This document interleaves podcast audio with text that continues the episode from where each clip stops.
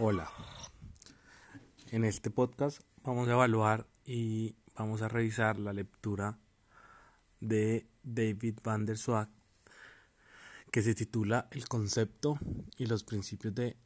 desarrollo sostenible, reformulando las doctrinas del common law y las leyes ambientales. Para empezar, lo primero que se va a realizar es una contextualización respecto a quién es este autor. Quien, eh, pues para empezar, cuenta con un doctorado, es profesor eh, de la Universidad de Dalhousie en Canadá. Eh, se dedica a enseñar y a investigar todos los temas relacionados con derecho ambiental, derecho internacional ambiental, todos los temas relacionados con políticas y leyes sobre pescas y eh, leyes eh, marítimas y también eh, tiene estudiado y ha hecho investigaciones sobre protección de, de especies en riesgo. Este profesor también es parte hace parte y es miembro del International Council of Environmental Law y también hace parte eh, como miembro de la Unión Internacional para la Conservación de la Naturaleza, ambas organizaciones internacionales eh, bastante importantes en temas de conservación ambiental.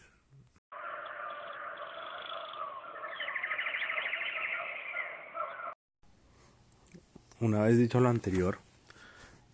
empezaré a desarrollar eh, como tal el contenido del texto. El texto como tal se encuentra dividido en cinco eh, partes. La primera de ellas es la introducción en la que el autor eh, se va a dedicar primero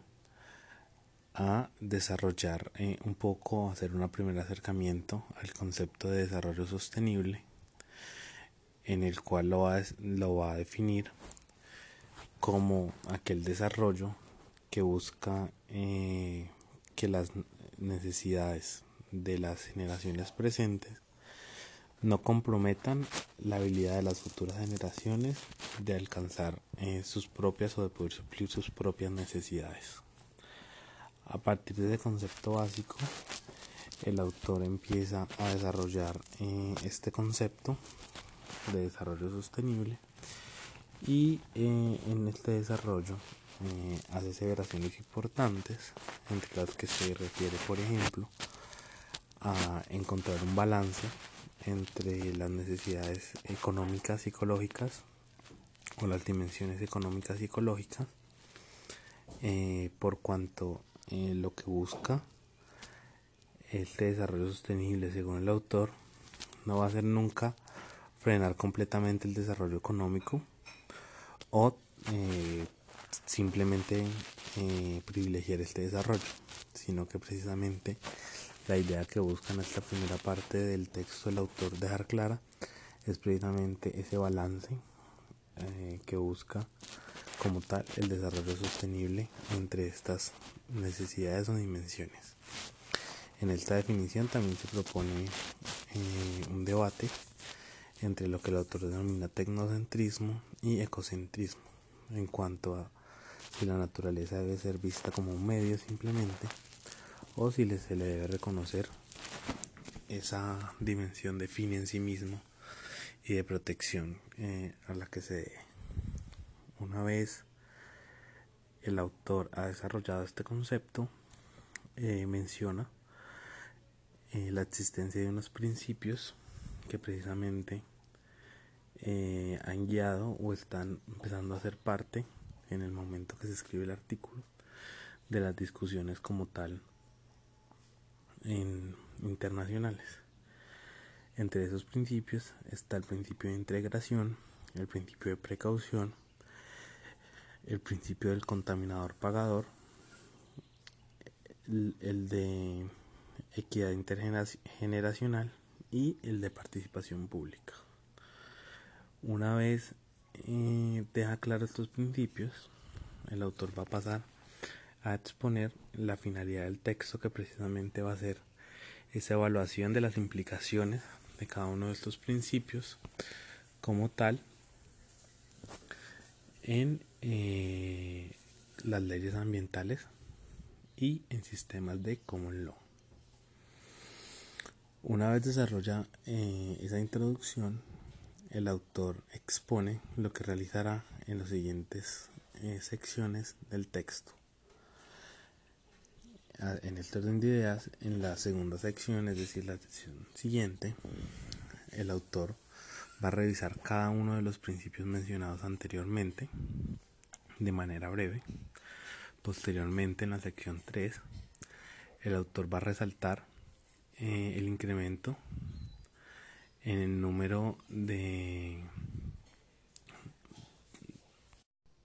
el número de llamadas de atención por parte de escritores académicos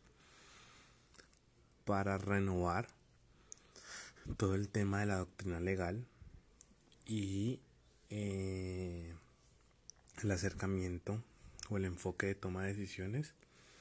teniendo en cuenta precisamente los cambios globales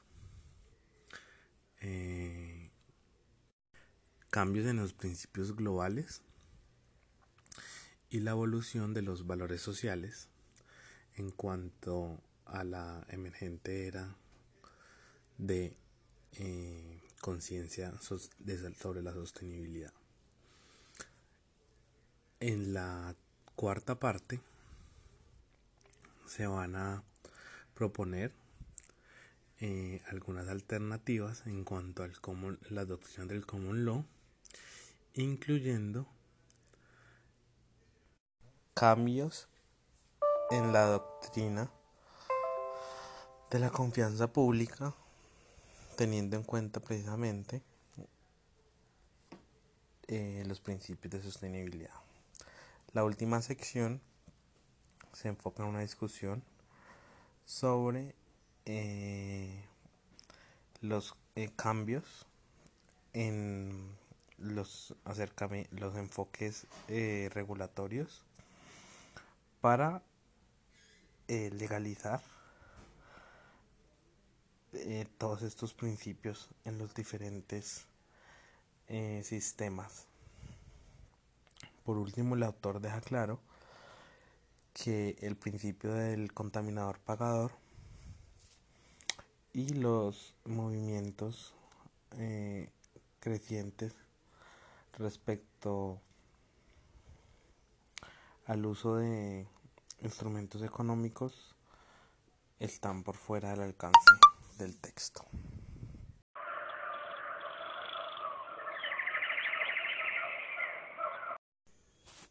Para iniciar esta segunda parte entonces, el primer principio al que se va a referir el autor es el principio de integración. Este principio de integración, eh, según el mismo autor, tiene varios acercamientos, pero pues tiene una, una idea principal una esencia, que es precisamente la necesidad de que todos los temas sean tratados integrando siempre el componente ambiental o de sostenibilidad ambiental. ¿Esto qué quiere decir y en qué ejemplos se pueden ver este tipo de integraciones? Por un lado está, por ejemplo, todo el tema de políticas públicas y el sector público, en el cual la idea y según el autor debe hacerse uso de principio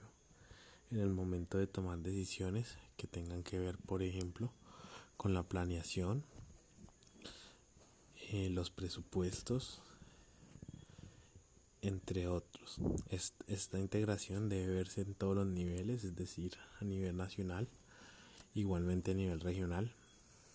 Otra forma de entender esta noción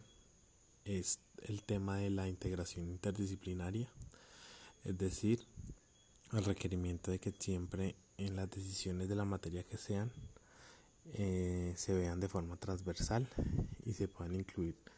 disciplinas que permitan tomar decisiones que tengan en cuenta el componente de sostenibilidad. De igual forma, esta integración se ve a nivel internacional cuando se habla de cooperación y coordinación y manejo de temas ambientales entre eh, países y eh, también esta integración está eh, contenida en algunos instrumentos internacionales este principio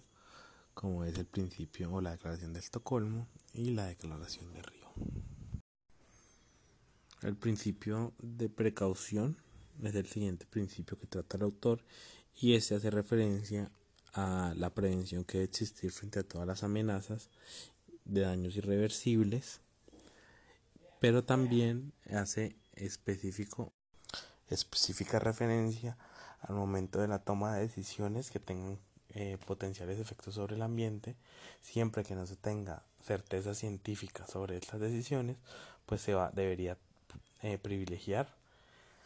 la naturaleza. Es decir, que si no hay eh, certeza frente a los daños que puede causar eh, una decisión, pues se debe abstener de, realizar eh, esta actividad. El siguiente principio es el principio de equidad intergeneracional. El principio de equidad intergeneracional hace referencia a esa oportunidad que deben tener las generaciones futuras de disfrutar los recursos en las mismas condiciones que las tuvo las, las generaciones presentes. Este eh, principio también es conocido como tal como el principio de desarrollo sostenible y se encuentra en instrumentos internacionales como lo son eh, la Declaración de Estocolmo en el principio número uno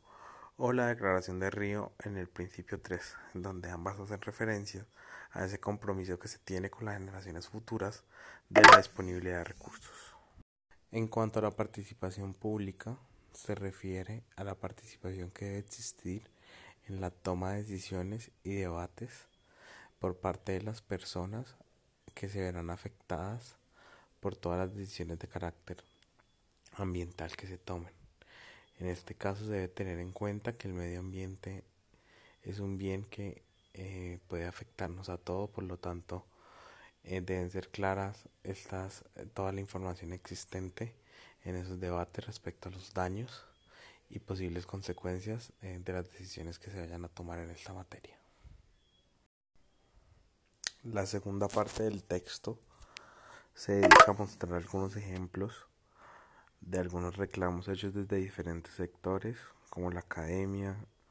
hasta desde de la misma rama judicial,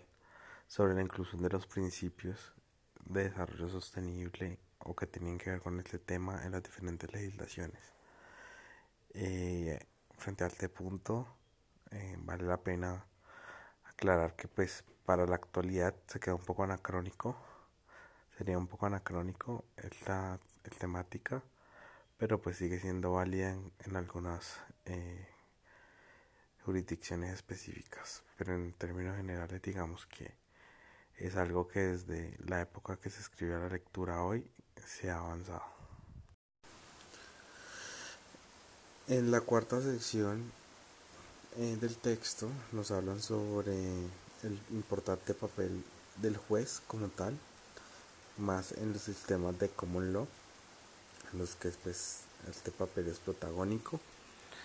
Eh, este papel del juez eh, atañe en cuanto a, que a través de sus decisiones judiciales eh, puede hacer parte del derecho interno de principios que están en los pues, principios en este caso el principio y todos los principios que tienen que ver con el tema de sostenibilidad eh, poderlos hacer parte del derecho interno. Eh, dentro de este eh, debate respecto a ese activismo judicial que puede llegar a existir por parte eh, de los jueces, se circunscriben debates, por ejemplo, como la como cuáles de esos principios deben ser incluidos o no dentro del ordenamiento en el marco de las diferencias existentes en lo que se, entre lo que se conoce como hard law y soft law. Eh, el hard law, eh, que son aquellas normas o, principios o tratados internacionales que tienen fuerza vinculante y pues deben ser cumplidos a cabalidad. por esa fuerza vinculante que tienen y obligatoriedad, versus el soft law, que son normas o principios o valores que hacen parte del derecho, pero que como tal no tienen ese, ese carácter de vinculatoriedad eh, respecto a su cumplimiento. Digamos que están creados para ser más una guía o para servir en momentos, por ejemplo, de realizar la interpretación de normas. Eh, para, para eso es que se establecen este tipo de normas de soft law. Entonces, este es uno de los debates que se tiene por parte de los jueces en el momento de incluir eh, todos estos eh, principios de desarrollo sostenible a la, a, al ordenamiento jurídico. Dentro de este apartado se hablan de dos eh, desarrollos doctrinales que se han hecho en sistemas de common law por parte de los jueces. Por un lado, la reformulación en cuanto a los requisitos como tal para acceso o reconocimiento de, derechos en litigios que tengan que ver con temas ambientales. En este caso nos hablan eh, de varios pues, casos, valga la redundancia,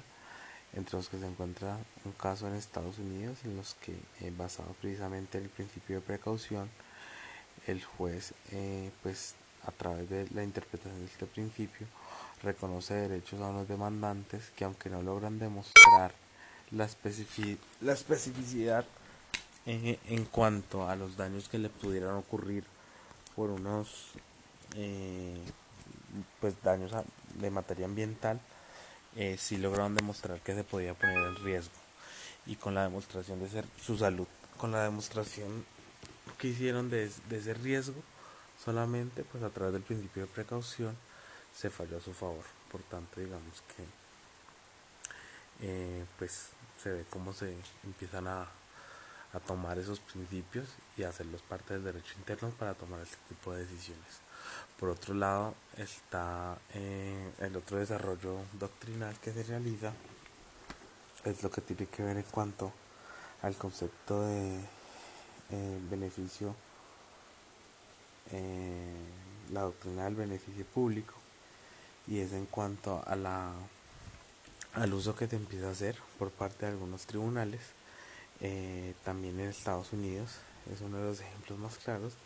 en donde los tribunales a partir de la doctrina del eh, public trust eh, o beneficios de lo público empiezan a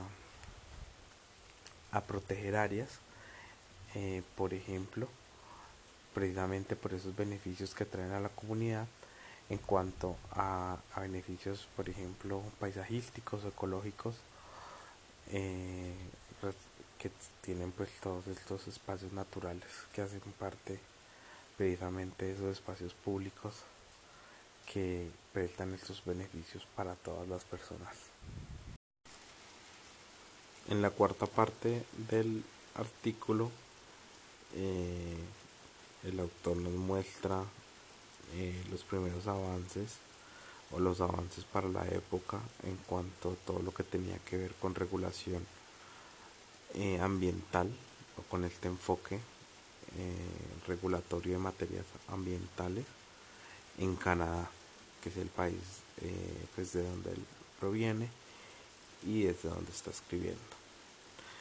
Dentro de esos desde cuerpo normativo naciente para la época está por ejemplo el Environmental Bill of Rights eh, que incluye pues una serie de derechos y provisiones en cuanto a lo que tiene que ver de la sobre la regulación y los permisos y las eh, reformas legales que pueden existir en cuanto al tema ambiental. También nos muestra formas alternativas de resolución, métodos alternativos de resolución de conflictos en materia ambiental y también discusiones que para la época pues eran importantes como la eh, como lograr incluir todo lo que tenía que ver con el, principio precautorio dentro del ordenamiento jurídico ya que pues en, en lo internacional todavía existía para la época vaguedad respecto a una definición concreta de este principio. Después de hacer esto, el autor finalmente concluye dejando claro que pues el, el concepto como tal de desarrollo sostenible eh, pues a veces per se no, lleva o no conlleva eh, pues a conseguir los fines que se eh, propone pero con la inclusión y el desarrollo de todos estos otros principios como los que fueron mencionados eh, como el de precaución, el de integración, el de la participación pública y el de la equidad intergeneracional, eh, pues esta eh, inclusión de estos principios permite precisamente aterrizar las finalidades que quiere conseguir el, el, desarrollo sostenible como tal y pues nos muestra cómo se ha permeado por ejemplo con el ejemplo que dio en Canadá en cuanto al Bill of Rights de, temas ambientales eh, y cómo cada uno de estos principios pues, se desarrolla ahí. Entonces, pues la conclusión general es esa, es precisamente cómo eh, se aterriza a través de estos principios el concepto de desarrollo sostenible y se termina pudiendo generar un cambio en estos sistemas o instrumentos jurídicos eh, que se encuadran o se encuentran dentro de lo que se reconoce como common law.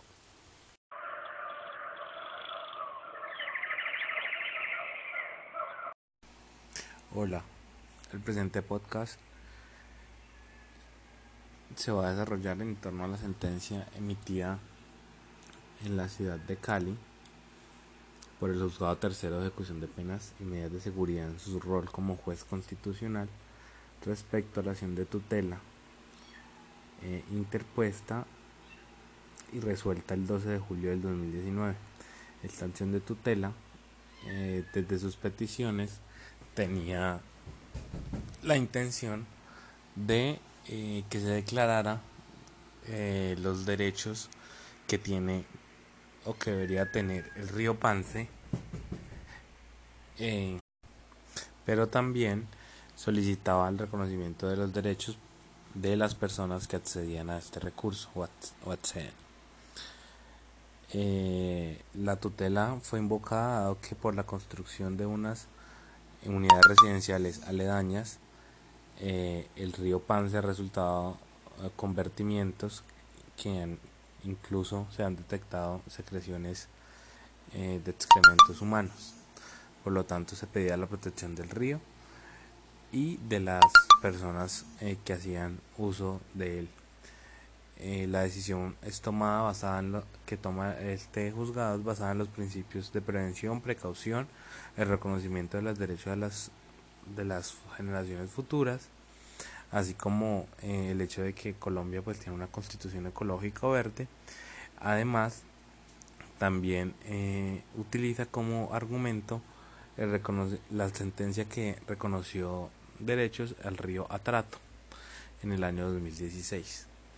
Eh, basado en todos estos argumentos, este eh, juzgado decide reconocer el río Panle como una entidad sujeta de derechos. Eh, dentro de, de, su resuelve, pues también da algunas órdenes que pues pretenden resarcir todos los eh, presuntos daños que se han causado por estos eh, vertimientos realizados por las unidades residenciales directamente al río.